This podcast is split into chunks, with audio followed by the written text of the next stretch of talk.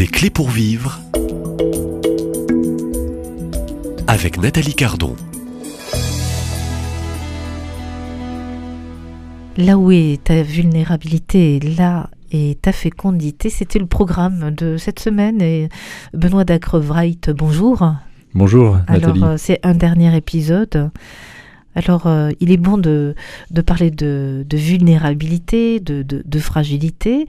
Et au fond, quand on parle et quand on vous écoute depuis euh, ces, quelques jours, euh, de cette vulnérabilité, de ces fragilités qui habitent le, le, cœur de, l'homme, paradoxalement, on, parle aussi de, fécondité. ce sont des blessures de la vie. Alors, comment parler Comment faire entendre permettez-moi, Benoît, euh, que ces fragilités peuvent être au fond euh, être, euh, être une force et puis devenir féconde dans, le futur. Quand on est au cœur des fragilités, au cœur des, des tourmentes et des épreuves de la vie, on, ne voit pas, on ne perçoit pas, je dirais, cette fécondité et ce trésor. Hein, parce que vous parlez de trésor. Hein. Souvent, on l'aperçoit après coup et euh, ce, serait, ce serait violent de dire à, une personne qui est au, cœur de la tourmente, confrontée à, à, ces difficultés, que euh, oui, c'est une chance. Euh, bon, c'est important. Je pense à ceux et celles qui vous écoutent aujourd'hui et maintenant, hein, qui sont au cœur de la tourmente et au cœur de grandes fragilités. On peut être, voilà, on peut être confronté à, des grosses difficultés et, et, en effet ne pas nécessairement comprendre ce qui est en train de se passer, donc vivre une situation, un moment de crise. Euh, or, euh, or, la crise, effectivement, va être euh, un, révélateur, c'est une épreuve. c'est une épreuve à, laquelle il faut consentir, il faut consentir à traverser, mais il peut être nécessaire quelquefois justement de se faire accompagner, de trouver euh, une, une, écoute et un, miroir relationnel euh, qui permettent d'avoir un autre regard sur cette crise, sur cette épreuve, de comprendre ce qui peut se cacher derrière. Souvent dans les, dans, les couples, les couples arrivent euh, profondément blessés par des difficultés relationnelles, par des blessures mutuelles, par des conflits, euh, qui, euh, qui empoisonnent la relation et qui, qui, qui font qu'ils euh, se rendent malheureux, et alors qu'ils voudraient construire ensemble, ils se rendent malheureux. Et c'est très difficile pour eux d'aller chercher un quelconque élément positif là-dedans. En revanche, le, le fait de, de pouvoir décrypter quelles sont les, les émotions qui se manifestent dans, ces situations. Euh, qu'est-ce qui se cache derrière? Qu'est-ce qu'elle réveille? Qu'est-ce qu'elle révèle euh, de ce que vivent les personnes?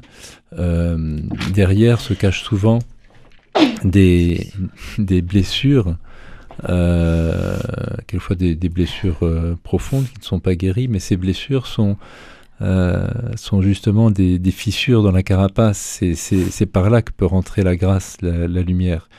Donc, euh, saisir l'opportunité d'aller travailler sur ces, sur ces blessures, sur ces difficultés, sur ces difficultés relationnelles, euh, pour permettre que la, la relation vienne, euh, vienne euh, soigner la, la, blessure, pour permettre euh, euh, de décrypter ce qui se cache derrière. Parce qu'en fait, c'est une occasion de grandir, c'est une occasion d'aller mieux, mais l'épreuve est là pour nous révéler pour nous révéler quelque, Permettez-moi de, de réagir. Vous parlez d'aller soigner ces blessures. Faut-il mhm. d'abord les nommer, les mhm. reconnaître, ces blessures Les identifier. donc, avoir le temps, ça, ça, demande du temps. Oui, et, puis, et, puis la question aussi du désir.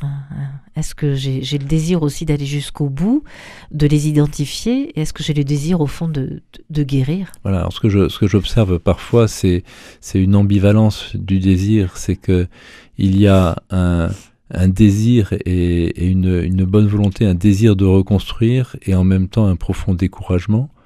Euh, et quelquefois le découragement va jusqu'à dire euh, bah non j'ai plus envie. Euh, là j'ai plus envie c'est plus possible.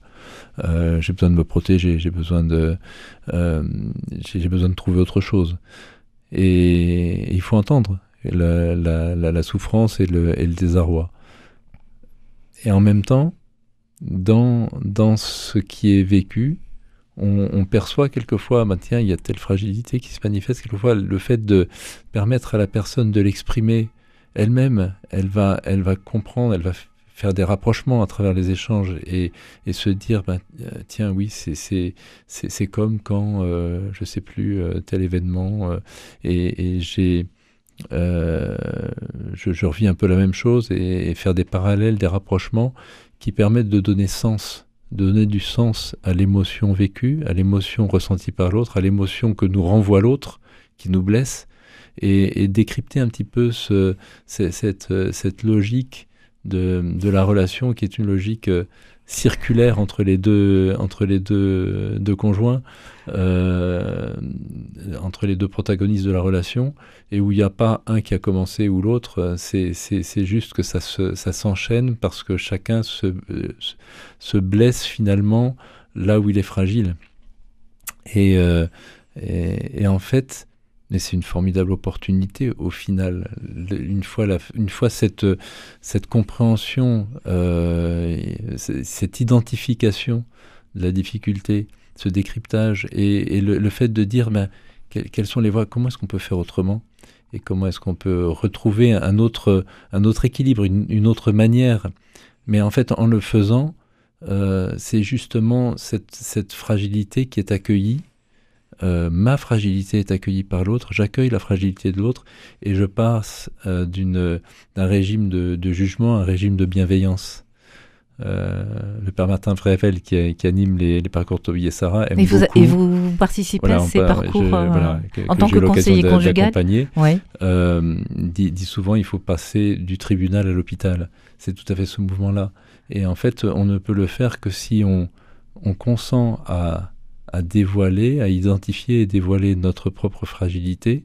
Et si le conjoint en face révèle la fragilité qui en fait expliquait ses, ses, euh, ses réactions inappropriées et qui étaient blessantes, et, arriver à faire ce travail-là, alors bien sûr, ce n'est que le début du travail. Derrière, comment est-ce qu'on réajuste? Mais on peut réajuster, on se donne un moyen de réajuster parce qu'on est dans la bienveillance et on n'est plus dans le, le ressentiment et, et les, les, reproches. Alors, puisque vous abordez la question aussi, on aborde cette vulnérabilité, cette fragilité, et puis c'est euh, la, la, parole d'un conseiller conjugal qu'on qu -hmm. entend. Euh, euh, fragilité du couple aujourd'hui.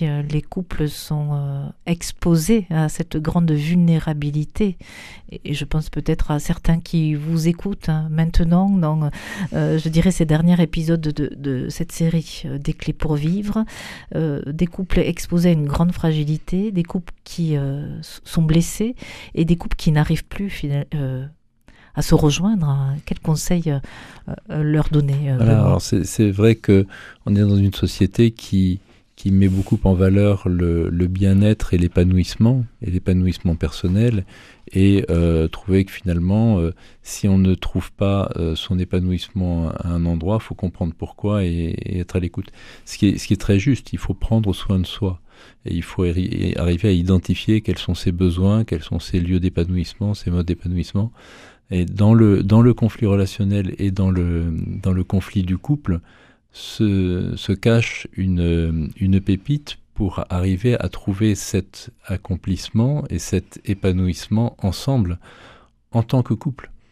C'est-à-dire prendre soin aussi de la personne qu'est le couple.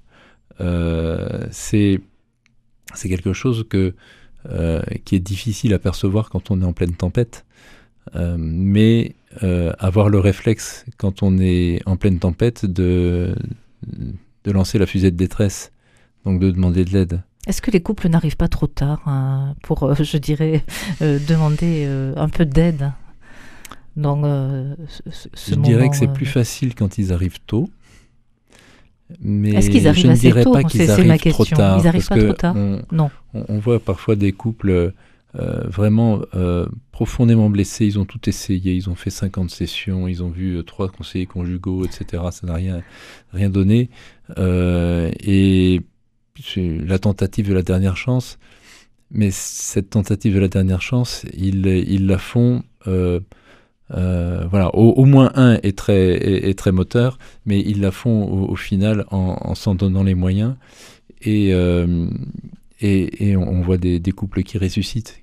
Alors bien sûr, c'est c'est pas un coup de baguette magique, ça demande de l'accompagnement encore après, mais ils, repartent, ils, redémarrent dans une, euh, dans une dans un désir d'abord dans une perspective, une prise de conscience que quelque chose est possible, et dans un désir de s'en donner les moyens. Et là, un travail peut s'enclencher. Donc non, il est jamais trop tard. En revanche, plus on s'y prend tôt, et mieux c'est. C'est la bonne parole qui euh, euh, termine cette euh, série des clés pour vivre avec vous, Benoît Dacrevright. on peut retrouver ces émissions en podcast sur le site de, de, de, de avec donc toutes les références vous concernant. Merci et au revoir. Merci Nathalie, au revoir.